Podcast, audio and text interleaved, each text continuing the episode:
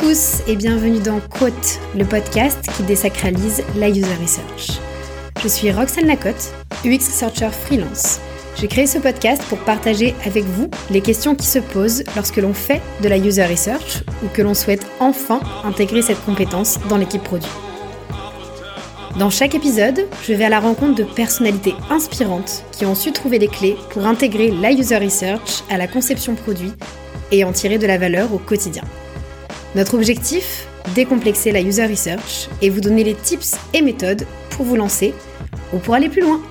Bonne écoute Pour ce premier épisode de Quote, j'avais à cœur de donner la parole à Mathilde Gauthier, user researcher chez Payfit.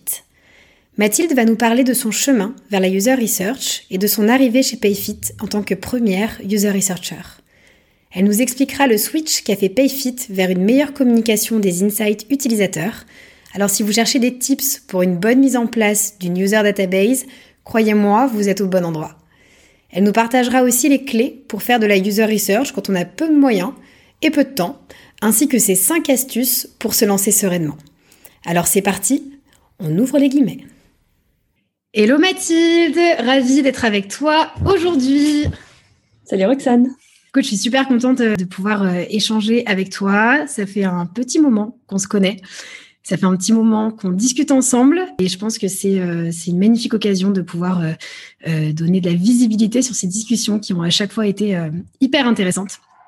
Donc, avant qu'on rentre dans le vif du sujet, je te laisse te présenter, nous parler un petit peu de, de toi, ton parcours et, et de ce qui t'a emmené vers, vers la user research.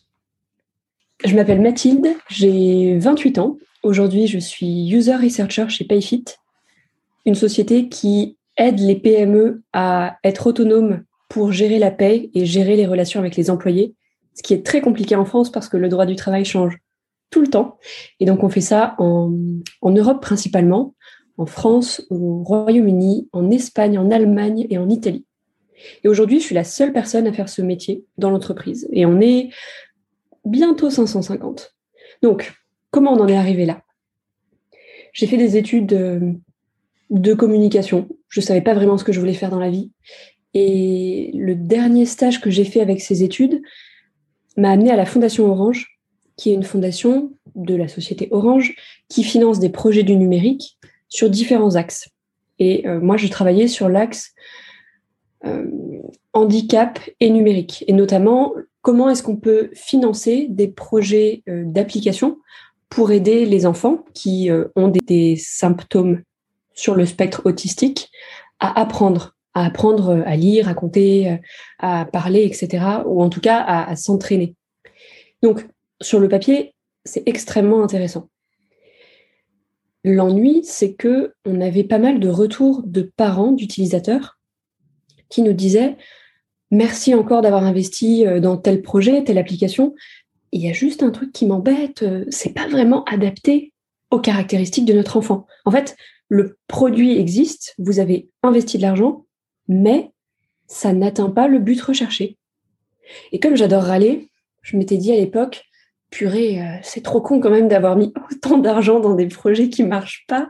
Euh, Qu'est-ce qui s'est passé? Comment c'est possible?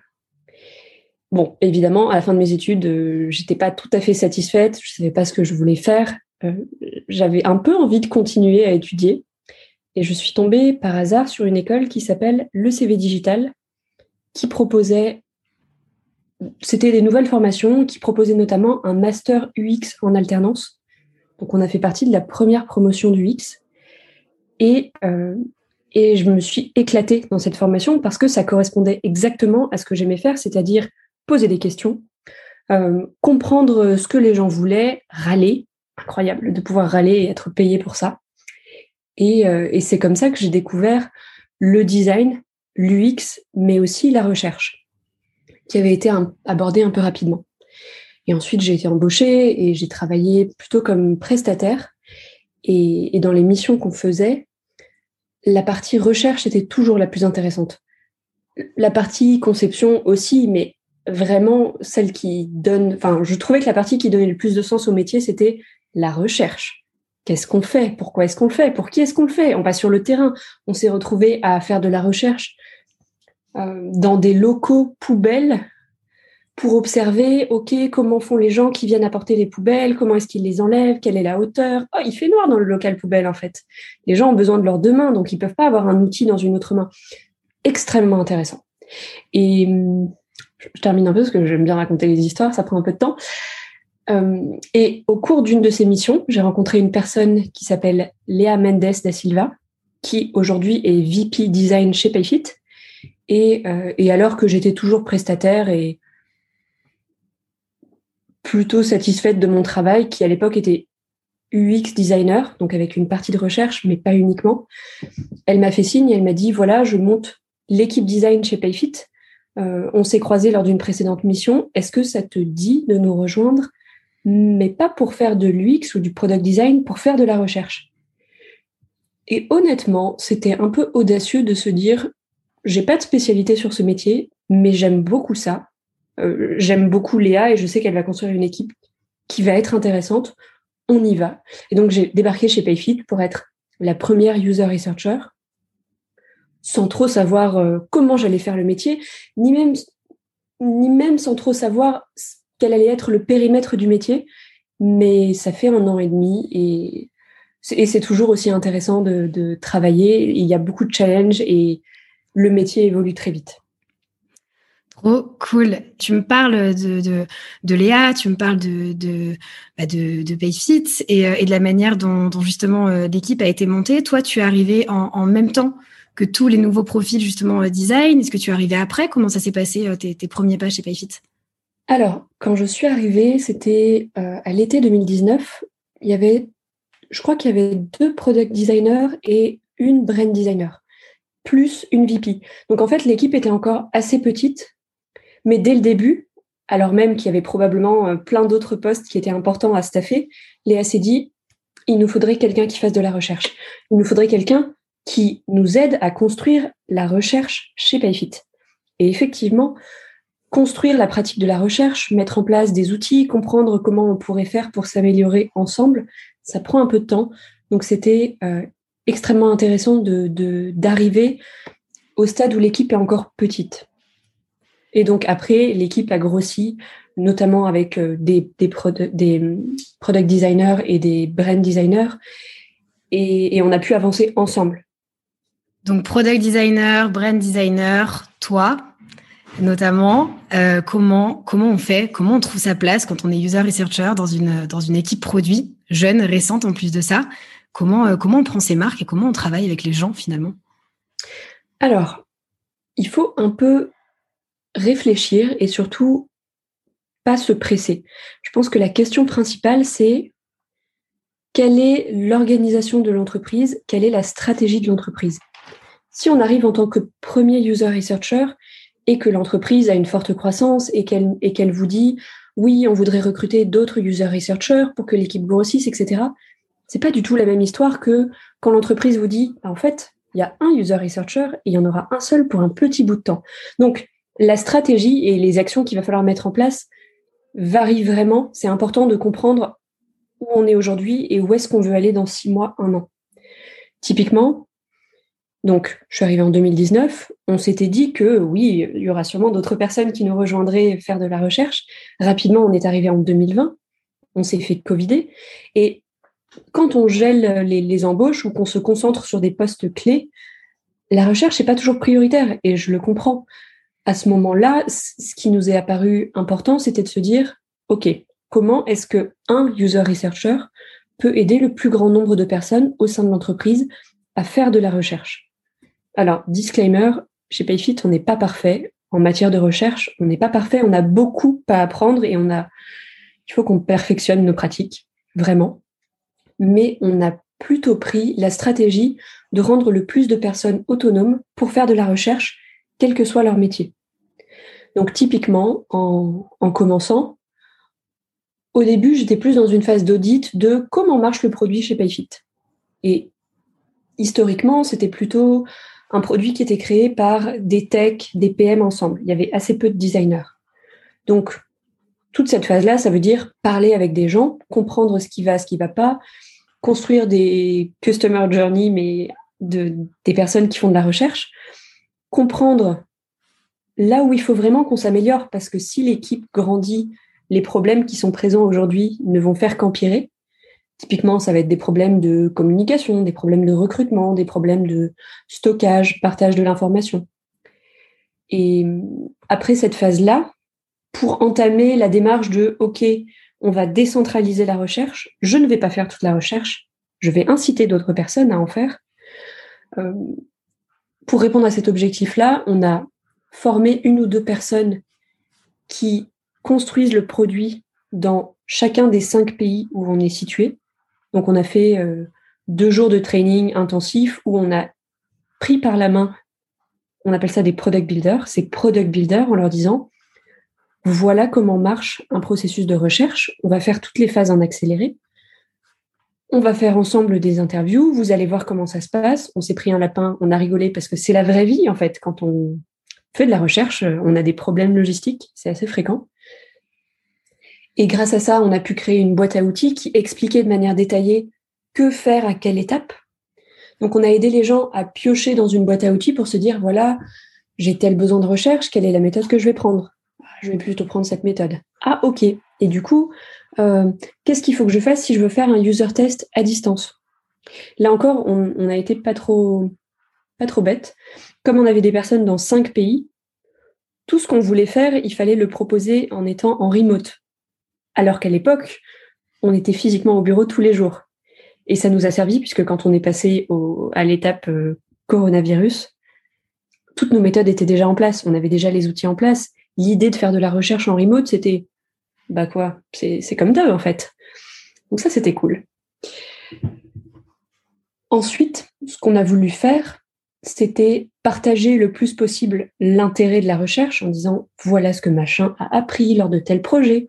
Et puis on s'est aperçu qu'en fait, la connaissance aujourd'hui, elle était partagée, à l'époque, elle était partagée sur Notion, donc qui permet de stocker de l'information sur des pages, mais on avait des problèmes tels que bah, les gens, euh, ils ferment l'accès à leur page parce qu'ils considèrent que l'information, elle est, elle est bonne que pour leur projet. Donc, on avait du mal à trouver l'information. On avait du mal à lire l'information parce qu'elle existait en cinq langues. On avait du mal à accéder à la page, à avoir des droits de lecture. Et finalement, c'était un peu bête que chaque petit groupe, que chaque petite équipe, que ce soit une tribe ou des product builders dans différents pays, que eux fassent de la recherche des, petits projets de recherche rapide, mais qu'on ne puisse pas la partager. Donc on a cherché à cette, époque un, attention mot barbare, une inside database, qui est un gros bac à sable dans lequel on déverse ce qu'on a appris auprès des utilisateurs et ensuite on le caractérise, on le tag de manière à ce que on puisse dire montre-moi tout ce que les gens ont dit sur telle partie du produit. Et hop, peu importe qui a fait la recherche, on a une liste de verbatim qui sortent et qui touchent la bonne partie du produit. Donc ça, c'était vraiment important pour nous de d'améliorer le partage de l'information. Quand on est peu et quand on a peu de moyens, c'est important de partager les méthodes, de partager l'information, de manière à ce qu'on on optimise l'usage qu'on fait du temps passé avec un utilisateur. Il ne nous sert pas juste à nous, il va servir à une, deux, trois équipes. C'est hyper intéressant ce que tu dis. Et, euh, ce qui a énormément de valeur euh, dans tout ça, je trouve, c'est de se dire, et je ne sais pas qu'est-ce que tu, penses de ça, mais on en parle beaucoup justement ces temps-ci de, de, ces bacs à sable, de ces répertoires de données, de ces user research repositories, et tant mieux, parce que ça a une vraie vocation justement de, partage et de, stockage. Mais avant tout ça, il y a un travail énorme à faire, je pense, justement pour, euh, d'une part, euh, on va dire, euh, comprendre, connaître tout ce qu'on a en main, donc le fameux audit dont tu penses, comment est-ce que les gens travaillent entre eux, quelle est la donnée qu'on a déjà à la maison, comment, comment, quelle est la, la customer journey des personnes qui travaillent avec la donnée utilisateur et qui vont la récolter. Et je pense que c'est en partant de là qu'on sait effectivement après euh, comment euh, comment former les gens à bien faire et comment les former aussi à bien utiliser un outil pour qu'ils puissent euh, vraiment apporter une vraie valeur à l'entreprise. Et, je pense que toutes les étapes que tu donnes là, justement, qui arrivent à, ce répertoire de données, euh, elles sont nécessaires pour qu'au final, il y ait une vraie valeur et qu'on l'utilise de la bonne manière. Et je pense que ça arrive malheureusement encore euh, souvent, vu que c'est le début de tout ça, euh, qu'on grille les étapes et qu'on ait directement envie de s'équiper d'un super outil pour avoir toute cette data à dispo facilement, sans avoir réfléchi avant à comment préparer le terrain pour, pour bien les utiliser derrière. Ouais, vraiment sur cette étape, mon conseil aux gens qui nous écoutent, c'est prenez votre temps et faites un proto-papier. Typiquement, le proto-papier, il vous dit, OK, si on avait de l'information, euh, qui y accéderait? À quelle fréquence? Il nous faut combien de sièges? Ça nous coûte combien? Ah, on n'a pas le budget. Hum, c'est pas grave, on, va faire autrement. On va partager les accès, on va, faire des bidouilles. Euh, comment est-ce qu'on tague l'information? Comment est-ce qu'on découpe aujourd'hui le produit? On appelle ça des area of product. Quels sont ces area of product? Généralement, s'il y a un user researcher dans la boîte, il y a aussi d'autres métiers qui sont là pour structurer un peu la connaissance et pour aider à l'organisation de l'entreprise. Si vous avez des ops, il faut aller parler aux ops.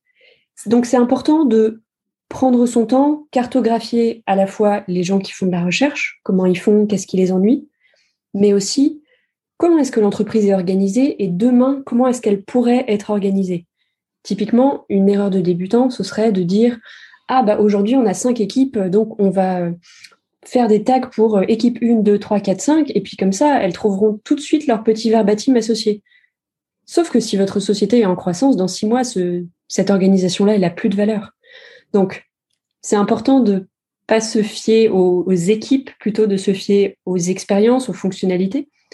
Et ensuite, les équipes se débrouillent en sachant qu'elles sont responsables d'un périmètre plus ou moins large.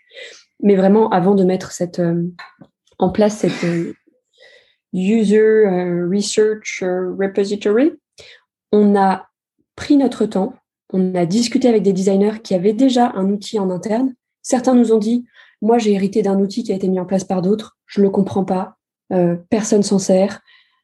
Honnêtement, ça nous coûte un peu d'argent, mais on n'en a pas l'usage. Donc, on a pris notre temps pour voir un peu quels étaient les points d'attention. Et ensuite, une fois qu'on avait bien cartographié le voilà ce à quoi il faut qu'on soit attentif, voilà ce qu'on ne veut pas faire, on a pu se lancer, faire un test un peu long. Et aujourd'hui, même si c'est pas parfait, j'adorerais que ce soit parfait, mais notre base de, données est pas ultra clean. Les personnes qui travaillent au produit chez Payfit, quand ils le découvrent, sont tellement enthousiaste en se disant mais bon sang, on va se partager l'info, c'est trop bien. On va pouvoir obtenir des datas quanti sur de la donnée qui à l'origine était quali. Et, et ça donne envie de faire de la recherche, ça donne envie de se dire ah, j'ai une nouvelle idée, j'ai un nouveau sujet, est-ce que quelqu'un m'en a déjà parlé? Généralement, la réponse est oui c'est très sexy. J'aime beaucoup.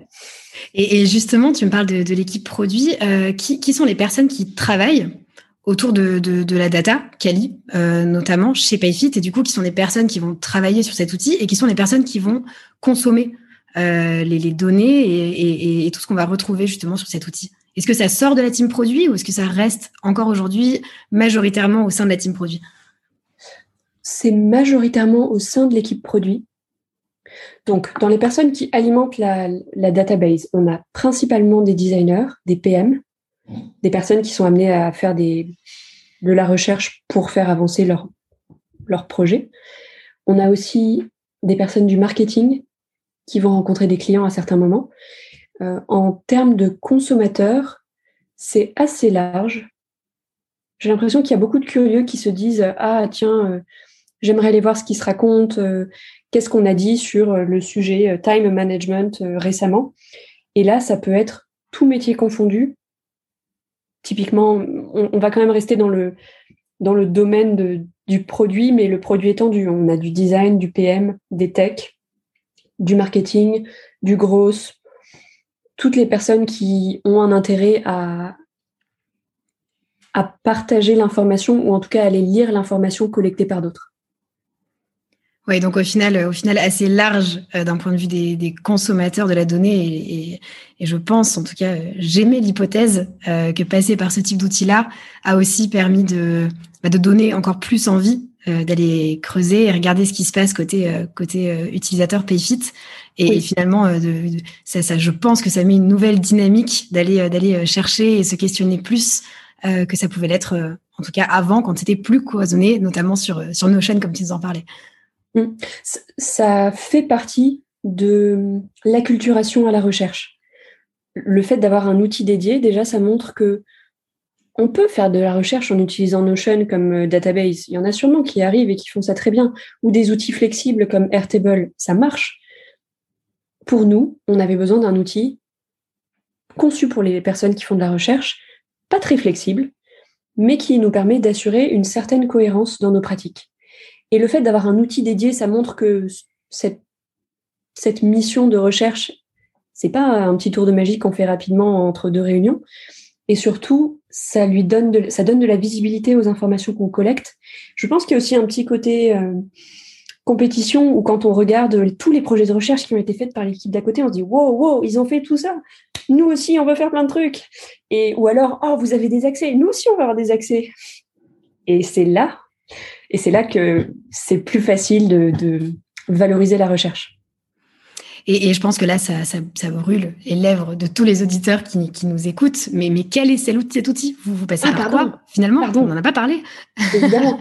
Aujourd'hui, on utilise Dovetail, euh, qui est très bien conçu et qui, qui a été fait par une équipe de taille assez moyenne, mais très ouvert à ses utilisateurs. Typiquement, ils ont un Slack que vous pouvez rejoindre dès maintenant qui est ouvert à la fois aux prospects, aux curieux et aux utilisateurs.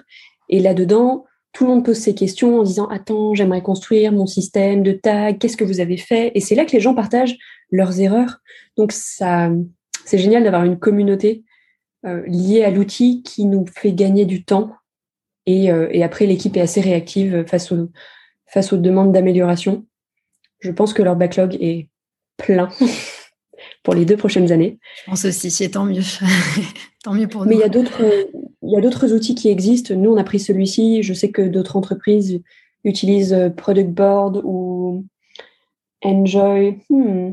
Enjoy, HQ. HQ, absolument. Euh, il y a plein de concurrents et régulièrement des personnes nous contactent en nous disant on aimerait construire un outil spécifique pour les user researchers. moi, je suis là, go, go, oui, vous voulez qu'on discute? Oui, oui, je vous fais ma liste de courses et vous allez voir que hmm, c'est pas si facile comme outil, mais ça a une vraie valeur. Je pense qu'avec l'intérêt croissant des entreprises pour la recherche, on va aussi avoir besoin d'outillages qui soient adaptés, notamment par rapport au RGPD. On a besoin d'outils pour lesquels on puisse assurer la sécurité des données, euh, et c'est pas le cas des entreprises, enfin c'est pas le cas des outils qui sont créés par les entreprises du monde entier. C'est clair, il y a encore énormément de choses à faire et je suis persuadée que toi et moi, on a, on a parlé aux mêmes personnes qui, euh, qui se lancent dans ce, beau, euh, dans ce beau challenge et je pense que nos listes de cours ont relativement été les, les, mêmes. merci pour tout ça et là, on est déjà parti waouh, dans une vision hyper, hyper large.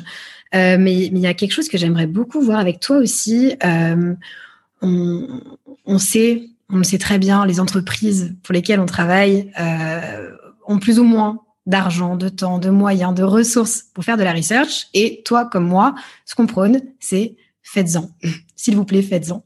Alors, est-ce que toi, tu as un conseil ou est-ce que tu es passé par là? Est-ce que tu as un conseil à donner pour écouter ces utilisateurs, faire de la research quand on a peu de moyens, peu de temps de ressources Alors, déjà, je pense qu'avant d'aller parler à des utilisateurs, il faut savoir ce qu'on va leur demander. Typiquement, chez nous, le réflexe, c'est de se dire Ah, je veux poser cette question à un utilisateur.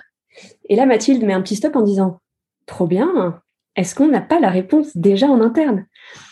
En fonction de, de, des ressources que vous avez en interne, que ce soit des personnes, des gens du CS, des gens des sales, des gens qui parlent aux utilisateurs. Que ce soit des tickets, des gens qui râlent, qui vous disent Eh, ça, ça marche pas. Moi, j'aimerais bien avoir ça pour Noël. Ou alors, euh, sérieusement, pourquoi est-ce que vous n'avez pas de bulk edit euh, Je ne peux pas éditer la même info 150 fois à la main? Donc, peu importe les ressources que vous avez en interne, il y a plein de manières dont les utilisateurs vous parlent quand on considère que l'utilisateur qui accepte de vous rencontrer pour faire de la recherche, qui vous donne 10 minutes pour remplir un questionnaire, qui vous parle 30 minutes pour un entretien, qui vous parle un peu plus, qui vous fait des retours sur une bêta. Il vous donne du temps, c'est cadeau. Donc, ce cadeau, il faut le prendre, mais il ne faut pas l'utiliser pour euh, des questions toutes bêtes euh, pour lesquelles on pourrait avoir la réponse d'une autre manière.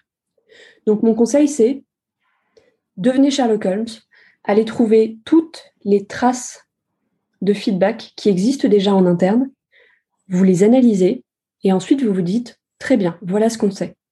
Maintenant, qu'est-ce qu'on ne sait pas? Et une fois que vous avez déterminé les quelques points sur lesquels il faut vraiment creuser, vous pouvez aller parler aux utilisateurs. Vous pouvez les recruter de plein de manières. Alors, là encore, ça dépend de la taille de votre boîte, de votre industrie. Vous avez des réseaux sociaux, certaines personnes sont réactives. Vous pouvez faire des petits questionnaires à l'intérieur de votre, service, de votre produit numérique. Ça peut être une manière de collecter l'information on a créé une, communauté. Pour l'instant, c'est un, bébé communauté, mais juste en créant un typeform et en mettant le lien du typeform dans des, dans des emails, qui de toute façon allaient partir en disant si vous voulez euh, rejoindre la communauté pour rencontrer les personnes qui améliorent le produit au quotidien, pour découvrir en avant-première tout ce qu'on est en train de créer et pour façonner l'avenir de Payfit, bah, en fait, euh, dites-nous ce que vous voulez, dites-nous qui vous êtes et nous, ensuite, on vous recontacte derrière, de temps en temps. On n'est pas là pour harceler les gens. En gros, c'est facile. On n'a pas besoin d'énormément de budget pour commencer à faire de la recherche.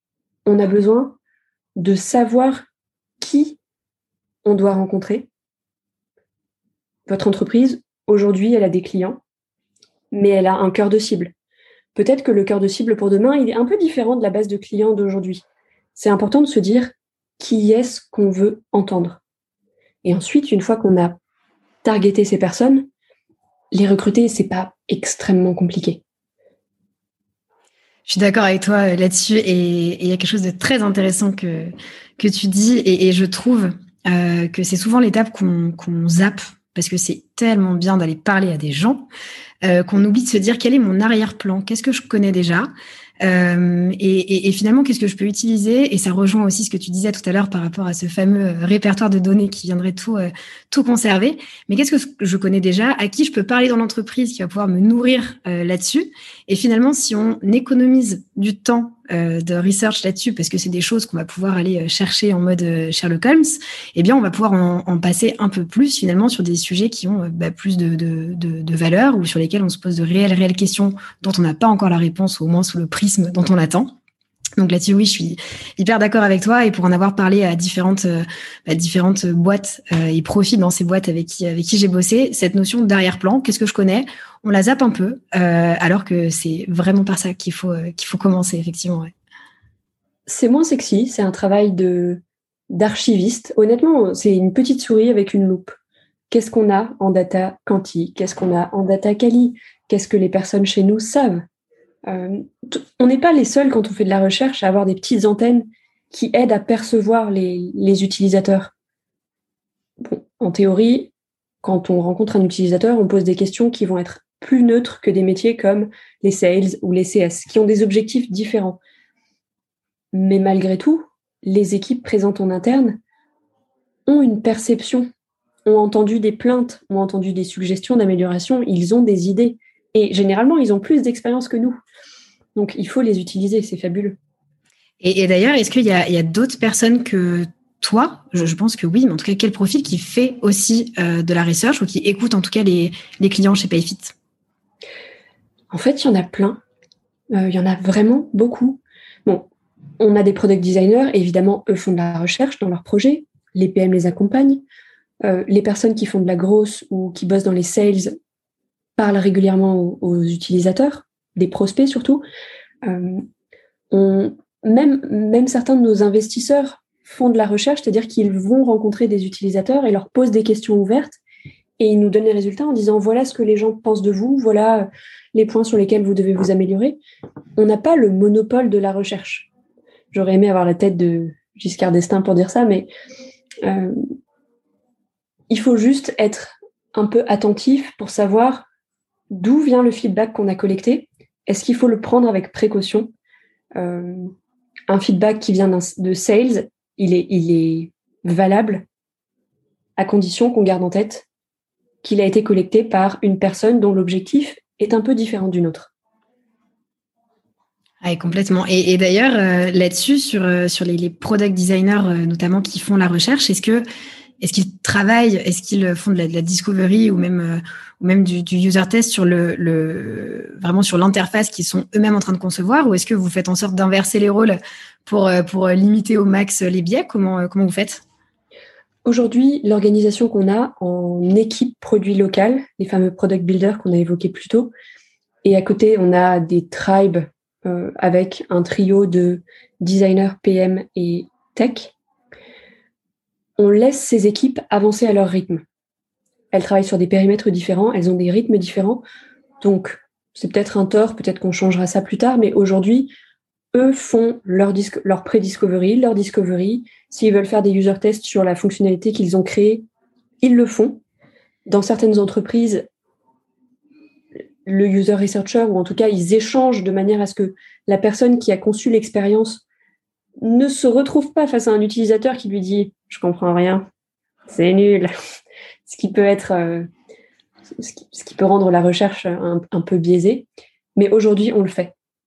En fait, ça permet à tout le monde de monter en compétences et, et ça permet aux équipes d'être autonomes et donc de ne pas nous dire je suis bloqué parce que j'ai un goulot d'étranglement, goulot d'étranglement qui serait moi ou une autre personne. On évite. Trop bien, et ça m'amène à, ma, prochaine question. Euh, tu, vous, les poussez à faire, et c'est super bien. Euh, et, moi, en tout cas, ce que, ce que je pense, c'est qu'il faut qu'on désacralise cette research, il faut qu'elle arrête de faire peur, il faut qu'elle arrête d'être perçue comme quelque chose de forcément très long, très académique, etc. Euh, est-ce que toi, tu as des conseils à donner pour euh, décomplexer justement cette research, pour, euh, pour finalement se, se lancer à faire? Hum, Alors, pour décomplexer, en fait, ça dépend du, de l'état d'esprit de l'entreprise. Il y a des entreprises où la place du design n'est pas vraiment comprise. Là, ça va être chaud. La place de la recherche, ça va être chaud aussi. C'est c'était pas tellement le cas chez nous. On a eu quelques questions au début de oui, mais à quoi ça sert de faire de la recherche? Ça va ralentir le, notre time to market, c'est gênant déjà qu'on est pressé, on a beaucoup de choses à rattraper, etc. Si on fait pas de recherche, on finira par le payer d'une manière ou d'une autre. Que ce soit parce qu'on a investi du, temps de développement dans quelque chose qui était qui ne correspondait pas aux besoins des, utilisateurs, et en fait, ce sera tant pis pour nous. Après, je pense qu'il y a aussi une. Donc, ça, c'est un peu le, bâton, dire si on ne rencontre pas les utilisateurs, on va le payer a posteriori parce qu'on aura investi de l'argent dans le coût de développement, parce qu'on aura probablement davantage de tickets ou davantage de maintenance à faire. Et c'est des coûts qui vont être drastiquement euh, supérieurs à juste passer un peu de temps à faire de la recherche en amont. Mais ça, c'est des histoires de, de priorisation. Le côté un peu carotte de la recherche, et qui marche assez bien, je trouve ça toujours étonnant, c'est de montrer aux équipes produits à quel point les expériences ou les fonctionnalités qu'ils proposent sont utilisées de manière imprévisible par des utilisateurs. Il y a toujours cette notion de non, mais la personne va comprendre. Hmm, peut-être. Mais quand on voit, euh, grâce à des outils comme Hotjar ou Full Story ou, même des retours clients ou des retours de CS, que quelque chose qu'on avait conçu n'est pas compris et que ça met l'utilisateur dans, dans, dans, un désarroi ou en tout cas qui passe 20 minutes sur une action qui ne devrait pas prendre plus de deux secondes, je trouve que ça marque beaucoup plus. C'est euh, plus rapide, c'est voir quelqu'un qui galère avec un champ ou avec un calendrier ou qui essaie de fermer une modale et qui dit mais, mais il faut cliquer où? Que, Comment ça marche? Je trouve hyper efficace de montrer aux gens ce qui se passe dans la vraie vie avec leurs fonctionnalités. Et généralement, à la fin de la séance, on a des petits messages du style Merci, ça fait des mois que j'essaie de convaincre l'équipe qu'il faut qu'on arrête de faire ça. C'est rapide. C'est de la triche, mais c'est rapide. Je suis tellement d'accord avec toi là-dessus. Moi, je dans, une boîte avec qui j'ai bossé, je leur envoyais, euh, je de temps en temps des euh, juste des records vidéo de trois minutes avec un petit bonjour. Je vous conseille de regarder cette petite vidéo avant de commencer la journée. À plus tard. Et ça permet juste de voir, d'avoir une vue et de se dire waouh, ah merde, c'est vrai, ça marche pas comme on l'avait pensé. Et, euh, et, c'est vrai que ça permet, ouais, ça permet de, bah, comme tu le disais tout à l'heure, déjà de donner un peu cette culture aussi bah, du feedback, mais qui vient de nos utilisateurs, et, de savoir ensuite, euh, ensuite euh, les utiliser et, et, de le faire assez, assez rapidement et même de manière assez simple, parce qu'il y a, y a ces moyens-là. Il y a ces moyens-là. Et, justement, vous avez euh, des outils comme Hotjar, etc. chez PayFit ou Aujourd'hui, on a Full Story ouais. qu'on utilise un peu, pas, pas, pas beaucoup, parce que ça prend beaucoup de temps. Le, le session recording, ça prend vraiment beaucoup de temps.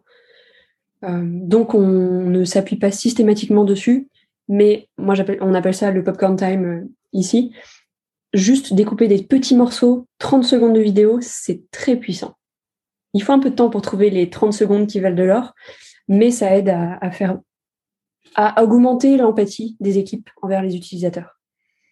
Je me souviens de quelqu'un qui avait réagi après une vidéo horrible d'un onboarding où vraiment la personne avait passé beaucoup trop de temps pour renseigner son nom, son prénom, son adresse, sa date de naissance, des trucs basiques. Et quelqu'un avait écrit Est-ce qu'on paye cette personne pour lui dire à quel point on est désolé? Aujourd'hui, non. Et peut-être que peut-être qu'il faudrait qu'on s'améliore pour éviter cette situation. c'est trop marrant. J'avais la même réaction que, que toi de la part de quelqu'un de l'équipe qui me disait Mais euh, c'est pas vrai. C'est quelqu'un qui a fait exprès de faire toutes ces erreurs sur le parcours. Non, non, la personne est bien bloquée dans la matrice euh, du tunnel et c'est intéressant de le voir. Cool. En tout cas, merci, merci pour tout tes conseils là-dessus. Euh, si tu avais un, euh, souvenir à nous, raconter, quelque chose qui t'a marqué, que ce soit de manière positive ou pas d'ailleurs, d'un point de vue user research, chez PayFit ou pas non plus, qu'est-ce que qu'est-ce que ce serait? Hmm. Alors, j'ai du mal avec euh, les souvenirs positifs parce que ça, prend du temps de mettre en place la recherche et parfois on ne voit pas le changement. J'aime bien euh, me référer à l'année dernière où est-ce qu'on était à la même époque pour voir tout ce qu'on a accompli et se dire en fait ça va, on se met la pression tous les jours et on râle en disant qu'on n'est pas assez bon, mais ça va. Euh, la chose dont je suis, je pense, le plus fière, c'est de voir qu'il y a un an, la notion de persona n'était pas du tout présente chez nous. Et qu'aujourd'hui, chaque équipe, même une squad, qui présente une fonctionnalité sur laquelle elle travaille, ou même euh, un, plan de discovery, va parler des utilisateurs en, disant, voilà, c'est le persona Catherine. On travaille pour elle et, euh, et, et voilà notre idée. Et en fait, passer de c'est quoi un persona à on utilise les personas pour communiquer entre nous, c'est incroyable comme progression, c'est c'est champagne. Ouais, je suis d'accord avec toi quand on commence à les avoir autour de la table et que, ces fameux petits prénoms sont même euh, ancrés dans, euh, bah dans le process finalement et, dans, l'esprit euh, des gens qui travaillent sur, le produit. C'est, c'est super, bah, d'une part gratifiant et très encourageant aussi, vraiment. Cool, on a vu pas mal de choses ensemble. Euh, je vais te demander ah bah, deux petites dernières questions. Mais euh, la première sera, est-ce que tu pourrais nous donner tes trois, quatre, cinq trucs et astuces à faire pour se lancer dans la user research? Oui. Alors, peu importe la taille, peu importe euh, votre taille à vous, la taille de votre entreprise, si vous êtes la première personne ou alors si vous rejoignez une équipe, je pense qu'il faut garder en tête le fait de s'appuyer sur la connaissance en interne on a de l'info en interne. Quand quelqu'un me dit oui, je ne sais pas comment faire pour trouver l'info, ok, c'est pas grave, on va demander à des personnes où se trouve l'information, mais il y a de l'information dans tous les sens. Le deuxième point, ce serait comprendre la stratégie de l'entreprise. La recherche, c'est souvent un enfant du design, mais, mais la recherche, c'est pas qu'un enfant du design. La recherche, c'est très lié à la stratégie de l'entreprise. Donc, pour bien faire de la recherche, il faut être au clair sur quelle est la stratégie actuelle de la boîte, qui est-ce qu'on veut aider demain, sur qui est-ce qu'on veut se concentrer, qu'est-ce qu'on veut faire. Et à partir de là, c'est beaucoup plus facile d'orienter ces, projets de recherche. Le troisième point, ce serait, c'est peut-être un peu perso ça, le mieux est l'ennemi du bien. Oui, aujourd'hui en France, on ne fait pas de la recherche à la perfection. Est-ce qu'on a envie de pleurer parfois et on a honte? Bien sûr. Mais si ça nous empêche d'avancer, il faut changer de métier. Donc, faire de la recherche, même de manière imparfaite, je trouve ça préférable à ne pas faire de la... Enfin, le gap entre faire zéro recherche et faire de la recherche propre, il est énorme. Autant commencer par marcher d'un pas et dire je commence à faire de la recherche aujourd'hui. On s'améliorera en cours de route. Le quatrième point, je pense que ce serait trouver des manières de cultiver l'empathie des équipes produits. Peu importe les moyens, il y a plein de moyens. Vous pouvez mettre des photos de vos utilisateurs dans les couloirs de la boîte, bon, euh, sur les fonds d'écran Zoom. Vous pouvez euh, faire des petits popcorn time.